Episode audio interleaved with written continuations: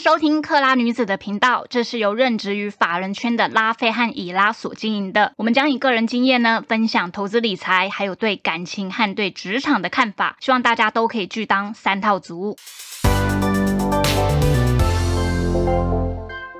嗨，大家好，我是拉菲。大家好，我是以拉。我们今天录音的时间是八月三十号。嗯，因为有时候就是如果是比较盘面的话，就是要讲一下，因为你知道现在那个盘势也也又上上下下，像之前联总会鹰派的那个气息很浓厚嘛，所以后来美股不是有一天跌一千点这样子。对对，嗯，那是前前天吗？对对对对，嗯，嗯，好像是。但是现在看来就是。台股的对台股昨天跌了四百多点吧，我印象中，嗯，然后今天目前是小涨，我们目前这个时间点是小涨二十几点，嗯，因为像之前我就跟那个伊拉聊，他就是说目前国安基金还是在哦，就像我们脸书分享的嘛，嗯国安基金就还是在场对内。那虽然电子产业的市况不好，可是你下面还是有个力道支撑，就变你下去，你下去就是有国安基金在那边撑，应该讲说就是有人买，那跌也跌不下去。那因为就是市况景气不好，然后涨也有点涨不上去，就是有点这样。所以我其实那天跌一千点，那个拉菲就稍微再跟我聊一下，说，哎呦，那这个后市到底后续到底是怎么样这样子？然后就是我们也稍微讨论了一下，我们觉得应该就是震荡了，我觉得应该就这样，就是可能多空都不是太好做这样子，就。我是觉得说，如果说要找寻一个正确的方向，我觉得可能第四季底或者是明年可能才会有比较明确的一个方向。因为其实我现在听到的产业的讯息，大家库存真的都很高了、嗯哦。但是面板 TV 那一块，现在库存就比较低，因为之前实在是它大概从去年第四季就开始一直在调整了，所以大概已经经历一年的调整期。可是很多的库存都还是很高，对啊，很多、你看，你看面板它到今年才比较，就等于它一年的调整。对那很多电子，因为毕竟什么有所谓 MCU 啊、中下 PMIC，游对对对那也有很多大家没有人会预料战争原来打了这么久。对那很多战争打了这么久，你很多的那个需求不就是不论是原物料提升、成本提高，那你讲句坦白，就是你的需求变低，你能买的东西变少了嘛？嗯，那可能从这个时候才开始慢慢觉得说，哎，终端需求其实没有那么的需要，那就开始减量嘛，减产嘛，嗯那就开始减减减减到上游了，就变这样。所以有很多很多的电子的上中上游公司，可能到现在才开始所谓的慢慢前阵子的调整。才开始所谓的调整调整那个库存。那你想想看，它那变板都要一年了，那像这个一定是调整到季底，对啊你说它年初二季开始调整的话，那可能到明年年初哦。对对对，嗯就是有些有些依据，就是你用常理去判断，大概就是这个样子。而且你想想看，你两年前才买笔电租金，你不可能这两年你又再买对，啊。除非你摔坏嘛。对啊对基本上大家都好好爱惜的嘛。对啊。然后，其实我们这一集主要也是想要讲说，呃，刚刚我们讲的第四季大方向其实就比较拟定了，就是说实在，现在比较就是震荡盘，对对对你要去特别的操作什么，其实真的蛮不容易。我觉得应该暂时是不会再有所谓的破底之类的，但是我觉得就是震荡，也许你可能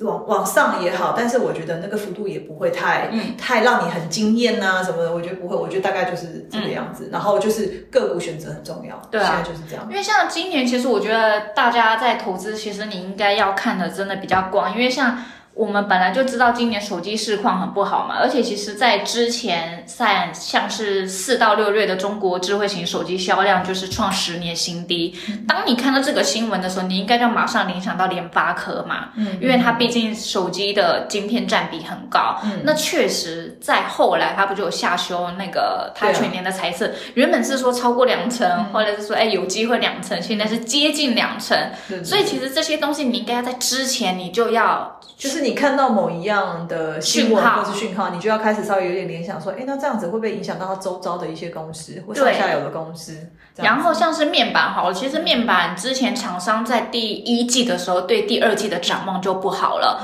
那个时候联咏的股价还没有那么低哦，那那个时候你就应该看到这个，你就可以去想到说，面板就是用很多什么 TDDI 啊、DDIC，嗯，就是里面一些零组件，对，然后指标厂就是像联咏啊、敦泰、天域这种，这种是不是也会跟着不好？因为其实万众不离，你你没有人买，你怎么你你要卖，你要公司自己吸收敲掉嘛？对啊对不对？就不可能，你没有人买，他们的获利就会跟营收就会变差，对那自然而然就会开始影响到周遭的，我就已经没办法塞这么多东西了，那我一直跟你要到底要干嘛？那我对可能就停止要，甚至是拉长要，就对啊就是变得就是这样子。你说整个产业的反应就是从诶，先从下游的组装代工嘛，然后再到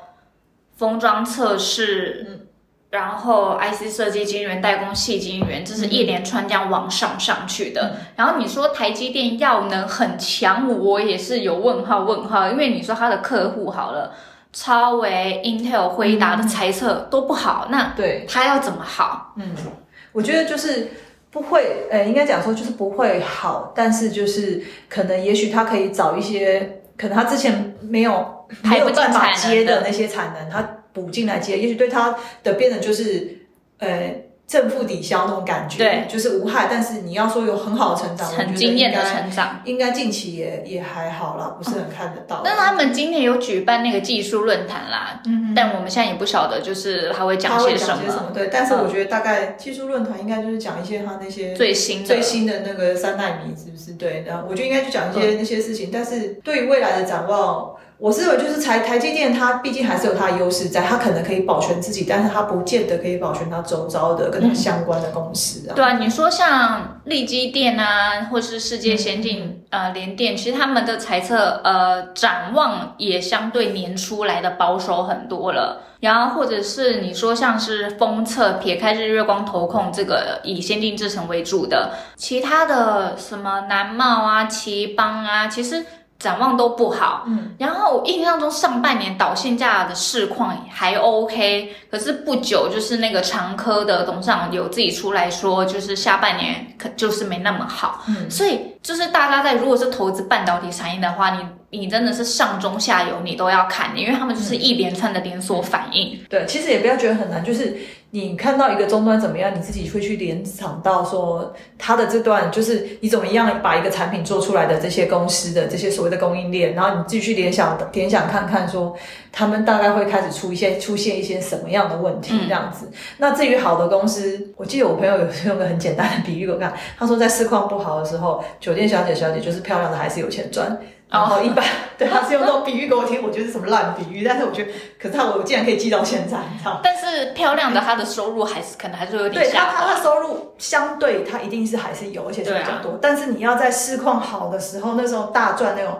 就是就连着普通的一起大赚那种，当然是没有。对啊，对，啊但是他还是活得下去。我觉得现在就是可以用在很多可能本身值好的公司，他还是活得下去。就是寒冬嘛，我还是活得下去，我就是等待之后发酵。可是对于周边的一些小公司，它可能就是会开始有影响。杜小月，对对，就是开始会获利下修，嗯获利下。那现在我们现在的最最大问题点在于，就是说他们的目标就是财测已经下修了，那会不会再下修？对就是有点现在就是问题是卡在这个地方。就像我们讲，你觉得已经低了，它会不会再更低？对啊，因为我现在也没有看到任何景气有回温的现象嘞。对但是我觉得 iPhone 十四说不定会卖的还 OK 耶，对，iPhone 十四其实现在大家还算蛮乐观的。比，我觉得说比前几个月乐观。嗯，对对对，那所以你会发觉，就是说最近相关 iPhone 的股票都有稍微在动，像那个诶、那个郁金龙今天就好像蛮强的。哦，对对对，所以就是、嗯其实就是该动的、该有的，它还是会会反应，但是就是会反应多久，或者是有没有办法像之前那样子，可能就不一定了。嗯。对，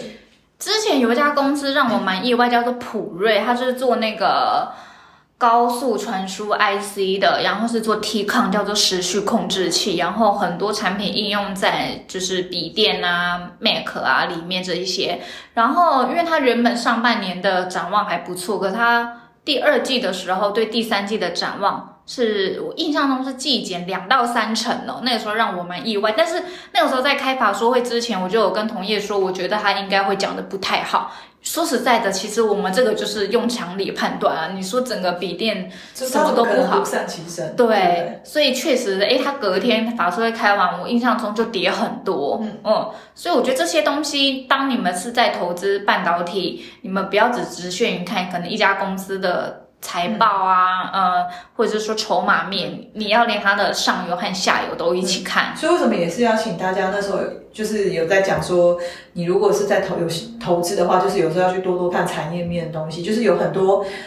味道嘛？还是 反正就是有很多那种氛围。对氛围，你会嗅到那种感觉，对。你会觉得说，哎，怎么好像所有的所有的出货量或者所有的库存，哎，什么都，我记得好像也有个网站是可以查那个库存的，对不对？你说库存哦？对，我哎，这我不知道哎。有网站可以查库存，不过。嗯哎，那要付费吗？啊，算了，反正就是，其实大家也不用那么麻烦去买这些东西。我觉得就只是你去看看一些电子时报啊，或者财经产业那种，其实多多少少真的是可以会有感觉到现在的。景气，但半导体景半导体的景气或电子景气就是不好。对啊，库存都很高哎。对，所以那你既然我都已经对这个库存，我为什么还要再买？这是人之常情，就是常理判断嘛。那我总得要把这个销到可能起码三分之二，我才会再去做动作，才去跟人家议价嘛。对，对，那个时候所有的工业才会开始又开始转动，或者是回到你自己日常你。现在买东西应该都觉得东西很贵吧，通膨很严重。对啊，所以你如果通膨严重，成成本变高的话，你自然而然就不会想要再去多花钱买其他的东西。你等到到它合理的价格，对啊，你可能再去购物嘛。嗯嗯，对，一定是这个样子。然后啊，但是这边我要另外讲一个，就是二级体的部分，因为我记得我之前上半年其实就有一直提到二级体。其实就是我觉得它是稍微相对正向的，因为像是你从英飞凌啊，或是那个 onsemi 来看，他们其实都是有上修他们今年的营收展望的，而且他们像是英飞凌好了，他甚至说他百分之五十以上的在手订单是来自车用领域，然后 onsemi 他是说他们的车用和工控需求甚至看到二零二三年，所以。或者恩智浦好了，恩智浦他自己也有说，他们的库存水位虽然还是低，呃，现在是低的，可是有超过百分之八成的订单是有五十二周，然后其中就是以公控和车用最供不应求。然后我印对啊，我印象中我上半年我们其实一今年就一直在在讲，可能只有车用比较好，嗯，然后也有一直在讲二级体这个部分。可是这一边又要带大家来说，就算是二级体好了。每家公司还是会很不一样。你说以强茂、台办、德维、鹏程来看，强茂它主要的产品是比较中高压。那种功率元件，它比较是用在那种非安全性的应用为主，但台版很多嘛，它就是有充电桩啊，或者说四八伏的轻油电功率元件，然后德维是充电桩，可是因为它的母公司太强了，就达尔集团这样，所以它有很多 T 二版的汽车客户。鹏程的部分其实它是以燃油车的内燃机为主，它的电动车的比例是比较不高的。那如果你以车用比重来看，其实台办很高，它有三十趴，所以台办其实也反映在。它的股价上啊，它台办的股价算是里面也很强的。那所以我们其实要讲的就是，当你在看整个上上中下的时候，或者是你在看一个族群的时候，你也是要把这个族群里面的每一家公司再拿出来做比较这样子。然后像是刚刚那个以来也有说到，就是。你看一家公司，其实你还是看到未来性嘛。然后最近我们知道那个耐创不就是挂牌嘛，但是它就是涨跌幅很剧烈，基本上好像洗三温一天涨停，一天跌停。但确实，因为我在跑的时候，那个时候它才刚起步，然后现在。它 Micro LED 也确实是市面上首家量产量产的厂商。确实，因为我之前跟一些那个呃测试界面厂聊天，他们现在也有在做一些 Micro LED 的产品，所以这个部分我预期应该会随着成本的下滑，它的 Micro LED ED 的那个渗透率，我觉得应该会拉升。所以这一家我觉得是可以值得关注的，而且又加上它的股东结构其实非常的强大，因为他们最大的股东是韩国三星，然后接下来还有富彩集团的金店，嗯，然后那这部分其实在就是累金啊、经历这种关系都可以合作的非常密切，然后还有友达集团这样子，那其实你在 Micro LED 的电视，你这方面的合作就会比较好。嗯，所以这部分我是觉得耐创是就是大家目前看起来是还不错，就这几个产业当中，这个看起来还不错。对，而且他们其实有在用车载应用的一些开发的案子，嗯，所以这部分也许它虽然外界预期是它二零二三年年底到二零二四年有可能会。单季转亏为盈，所以这我觉得这部分，因为是你像他现在还是亏的嘛。嗯嗯。如果你要找一个具成长性的，应该现在就要是去观察。对，去观察，然后找机会布局这样子。对，通常都是对对于这种公司都是这个样子，而且它转亏为盈那个时候都已经股票来来不及了，股价都已经飞上天了。就像之前那个汉雷吧。我印象中，对汉雷不是就转亏为盈，但是其实股价早就反应了。对啊，股价永远都是跑在前面。对啊，你不可能等它真的转亏为盈你才进场。当你发现一家不错的公司，你就是要一直去把它放在你的自选股里面，然后每天的去观察它。对，如果它筹码有一些有一些开始变化的时候，对对对你就要注意了因为。好东西一定是不会只有你去发现，一定很多开始有些人就会开始去发现了，然后就开始慢慢的去布局这样子。嗯，对对对，通常那些主力都是都是这个样子的啦。但是你就是你要有梦有题材，让他们这其实也算是就算洗脑一种嘛。反正我、我觉得其实奈创其实也让我有有点这种感觉，就是他就刚才拉菲在讲的，他的实力坚强嘛，他后面的很多的爸爸妈妈都很强，然后投资股东结构很好，这其实就是一个算是有点像定心丸那种感觉。然后再来就是他有一个梦，对给，你还有个梦，然后他还有成长的空间，嗯因为你复转，你负转正就是一个空间，正在往上又是一个空间，所以它就是给人家空间的幅度是很大的，所以通常很多法人就会很喜欢这种股票。如果当它的营收数字又在开出来，就是它确实有这个营收的时候，就会开始有很多法人愿意去接受这、嗯这档股票，然后他们就会开始布局买进，这样、就是这个股票诶、的结诶买应该讲说。如何到很好，就是大家都受青睐股票，它的程序是这个样子。我印象中上半年你也有在讲太阳能族群啊，哦然后最近也真的很强，对啊人精啊，我啊，可是是反正上半年那个股票，反正今年股票不是很好做，就是反正上半年股票都只有跌的份，就是就算是太阳能，就顶多就是不会也顶多就没涨了，然后但是跌好像也还好。嗯，就现在行情好的时候，你看该涨是不是就涨回来了？对啊，因为它就是一个趋势啊。你说台积电包了那么多对啊绿能相关的，你说其他公司要去包绿能，对可能还包不到。没错嗯没错，所以就是其实好股票是值得等待的啦，嗯我只能这样讲，啊，只是看你愿不愿意花多久的时间去等这样子。对，然后重点是你要时时刻刻的去注意它。嗯，就是如果你真的对，应该讲你对你的投资有兴趣的话，你就应该要每天去接触一下这样子。就即便看坐公车、坐捷运，稍微看一下这样。嗯对啊，我觉得我下次可能可以分享，就我最近在看一本书叫《简单致富》，我是不觉得致富很简单啦，致富非常的困难，嗯 但是。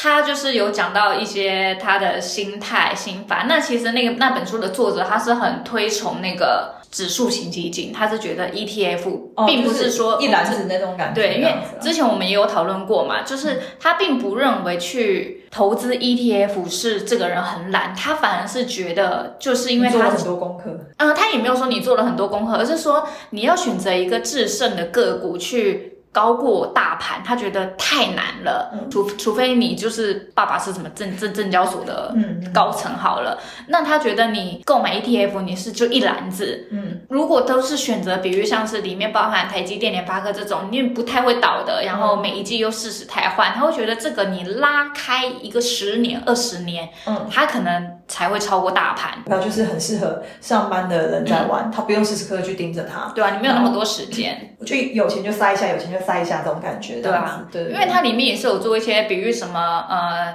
超过哪个均线以上，跌破均线以下，你也是可以做这样子的一个灵活性的操作，但是你就不用像在你买个股，你要一直盯。嗯嗯嗯，你还记得我之前不是有分享过什么？我学妹买长荣还阳明什么买在两百元嗯，哦，我后来好像问到他，之就是前阵子好像有涨上来一点，他也没有卖掉，然后现在好像都低于一百块，就是啊，真的哦，他没有卖掉，对啊很惨吗？对啊，就很惨啊。所以你说非在证券啊，或是比较靠近市场讯息的，其实要去投资股票，用个股去战胜大盘，其实真的不是那么容易耶。对啊，可是我觉我觉得，所以我才会说，如果说你真的没有时间去，就是去做，应该讲你的资讯，如果真的没有办法像我们在这个业界就是这么领先、这么前面，或是或者是你的时间没有那么多去做对功，课我。觉得就是像刚才拉菲讲的那个 E E T ETF 就是那个，我觉得也是一个不错的选择。对啊因为我不是还为了，我记得我们不是还为了这一集这个也找 ETF 也找了个专家来介绍对这样子 ETF 对对对他他就是很热衷这种的。对对啊，所以我觉得赚钱方式有蛮多的啦。对啊，就是大家要多去涉略这样子，下次再来分享那个《简单致富》这一本书。嗯，好我，希望大家就是第四季可以操作顺利这样子。对，希望大家就以活下去为目标。对，好，谢谢哦，拜拜。